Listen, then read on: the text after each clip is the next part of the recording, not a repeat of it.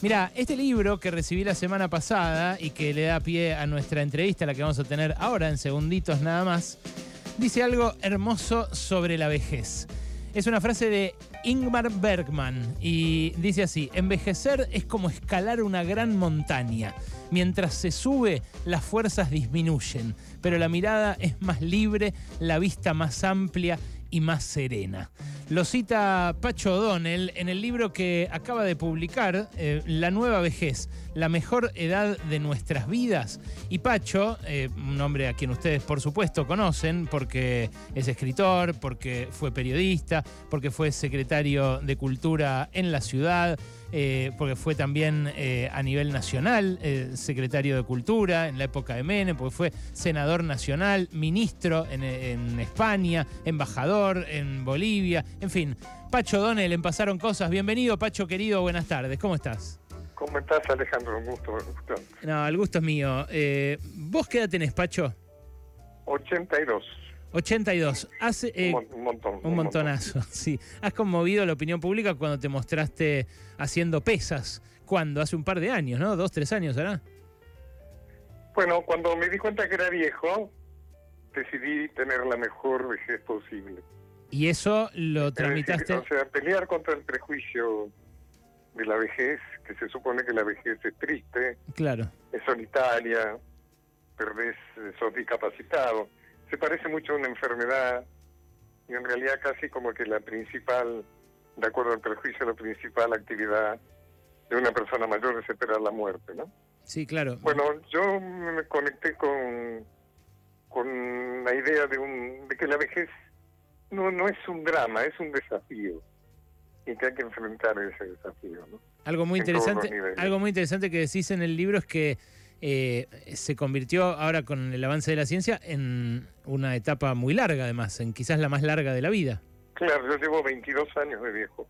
Pará, ¿desde eh, cuándo contás vos? ¿Desde cuándo contás ser viejo? ¿Por qué decís que llevas 22? Es un, es un montón de años, ¿no? Desde los 60, que se supone que uno entra en la vejez por supuesto que esa cifra hay que modificarla, ¿no? Claro, eso. Pero entonces lo que yo insisto en ese libro es que la vejez puede ser dinámica, puede ser activa, puede ser creativa, puede ser erótica, o sea que nada tiene que ver con la idea de la vejez oscura. Por supuesto, Alejandro, vos sabés muy bien que es muy difícil hablar de las personas mayores en este momento y plantear una visión eh, optimista sobre cómo transitar la vejez cuando hay tantos viejos en la miseria. Claro, eso te iba a decir, uno puede llevar este bien puede llevar bien la vejez en la medida que tenga recursos, ¿no? Es muy difícil escribir sobre la vejez en este momento porque indudablemente porque además las personas mayores son las más vulnerables por la miseria, porque las familias van perdiendo la capacidad de cuidarlos y van perdiendo eh, la capacidad de ser bien atendido médicamente, de que alguien se ocupe de ellos, ¿no? Mm. Lo cual redunda en vejeces eh, de infortunio y muertes precoces también, ¿no? ¿Y a esa vejez vos cómo recomendás transitarla o, o qué, qué, terminaste pensando sobre una vejez con privaciones, cómo hacerla mejor? No, yo no, no, no tengo ningún remedio para cómo pasar mejor una vejez miserable. Claro, debería dejar de ser miserable. La solución la, solución la tiene la política o la organización social, ¿no? El tema es que los viejos somos eh, somos los eh, somos 6 millones de segregados, ¿no? Hay una hay, una consideración de la vejez, una desconsideración de la vejez debido a distintos motivos. Por empezar, el principal ejemplo de eso es la magra jubilación. Claro. Que eso tiene una consecuencia y es que lo, las ancianas y los ancianos, yo no tengo ningún problema en utilizar la palabra vieja y viejo, creo que justamente es parte del viejismo, ¿no es cierto? O sea, del, del rechazo a la vejez, el no poder usar esas palabras, que son palabras incómodas, ¿no? Entonces se usa tercera edad, persona mayor, adultos mayores, abuelito, abuelita, etcétera. No, creo que hay que decir viejo y vieja libremente.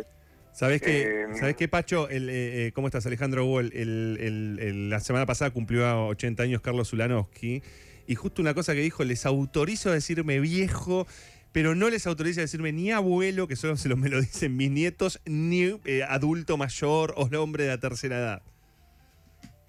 No te, no te escuché bien.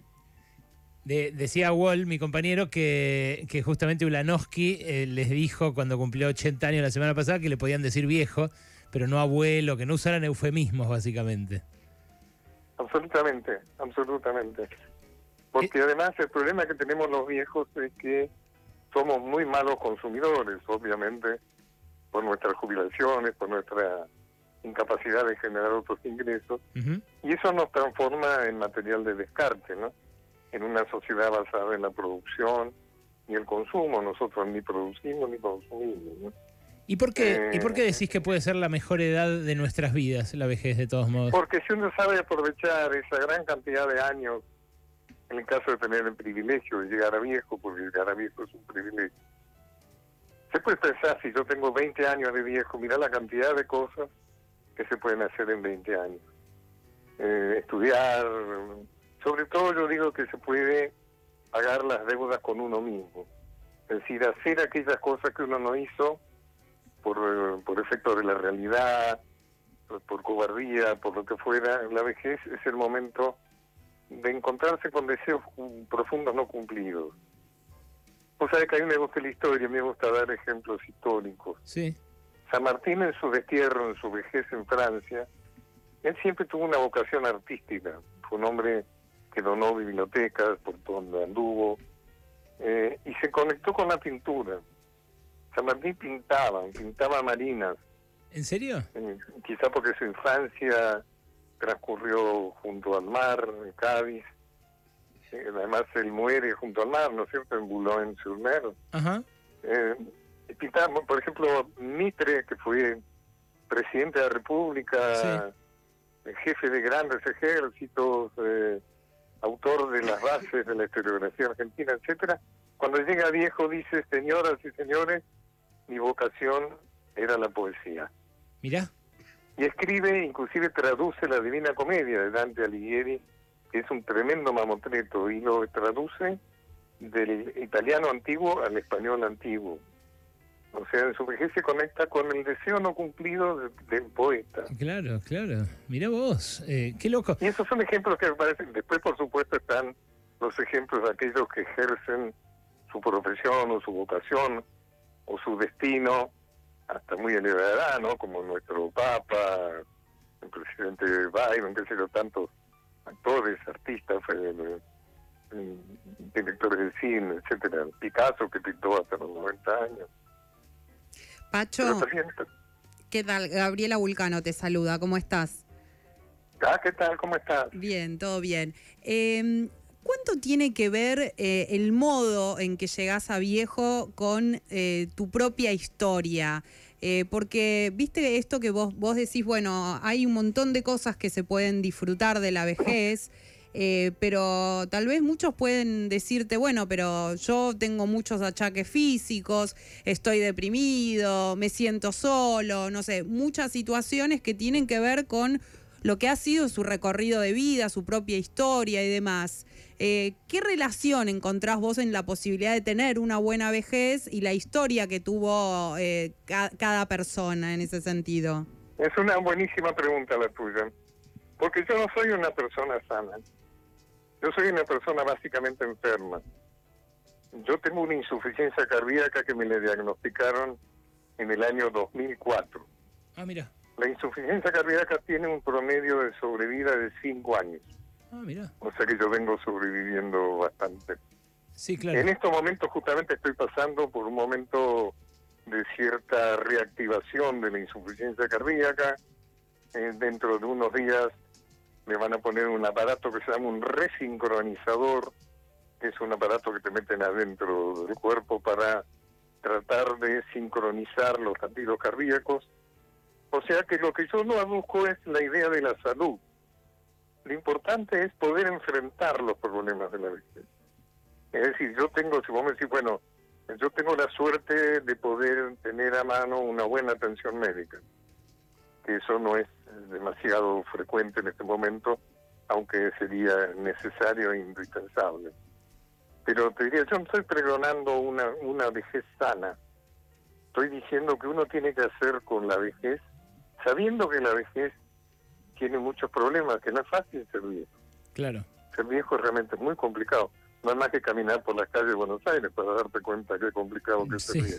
Pacho, en, en un momento eh, citás a un seguidor tuyo de Instagram que te puso, eh, llevo más de 20 años de viejo, he hecho muchas cosas, pero podría haber aprovechado mejor ese tiempo. Claro, está na- buenísimo nadie, eso. nadie me contó que iba a vivir tanto, no me preparé. Y yo te quería preguntar a propósito de esto, ¿hay que preparar la vejez?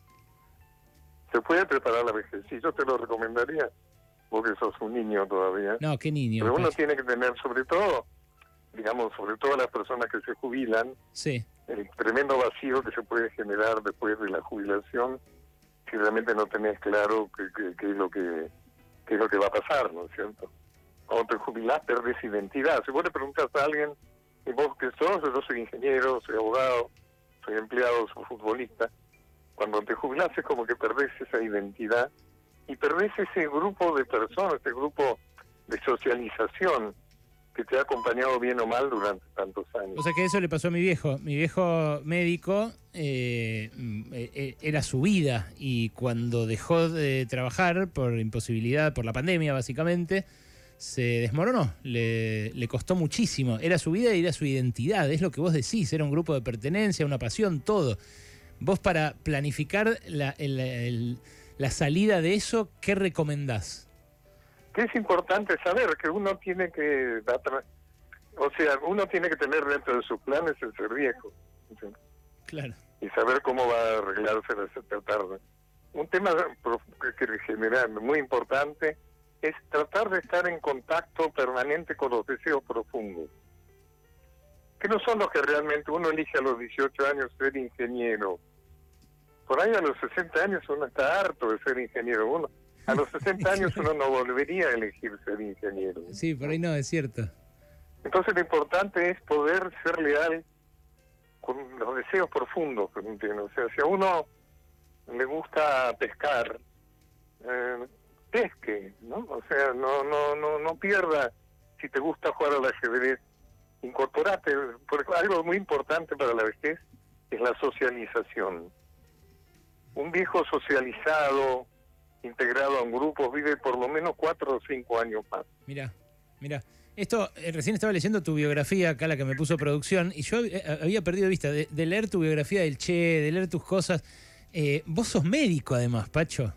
Soy médico, sí, sí. Claro, o sea, parte de lo que, de lo que volcás acá eh, tiene que ver con esa profesión.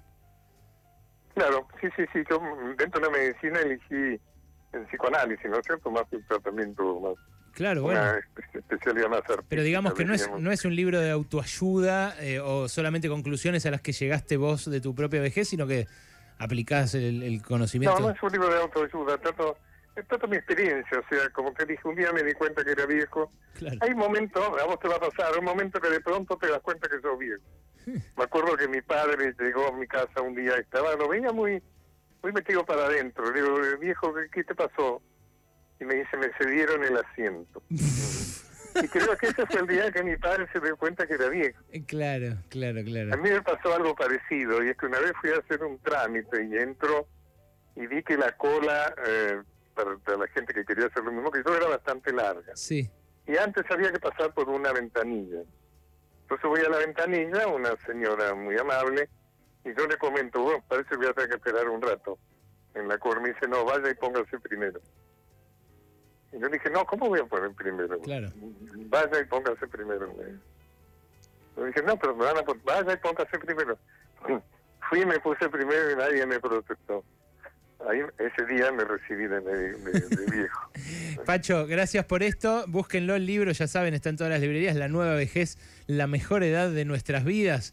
Eh, lo publicó. Entre signos de interrogación. Sí, sí, le iba, iba a destacar eso, porque. Puede serlo, es, es difícil lograrlo, pero puede ser. Pacho, gracias y un abrazo, eh, que te mejores de- del tema. Un abrazo y saludo a tu padre que supere su problema. Muchas gracias, Pacho. Abrazos.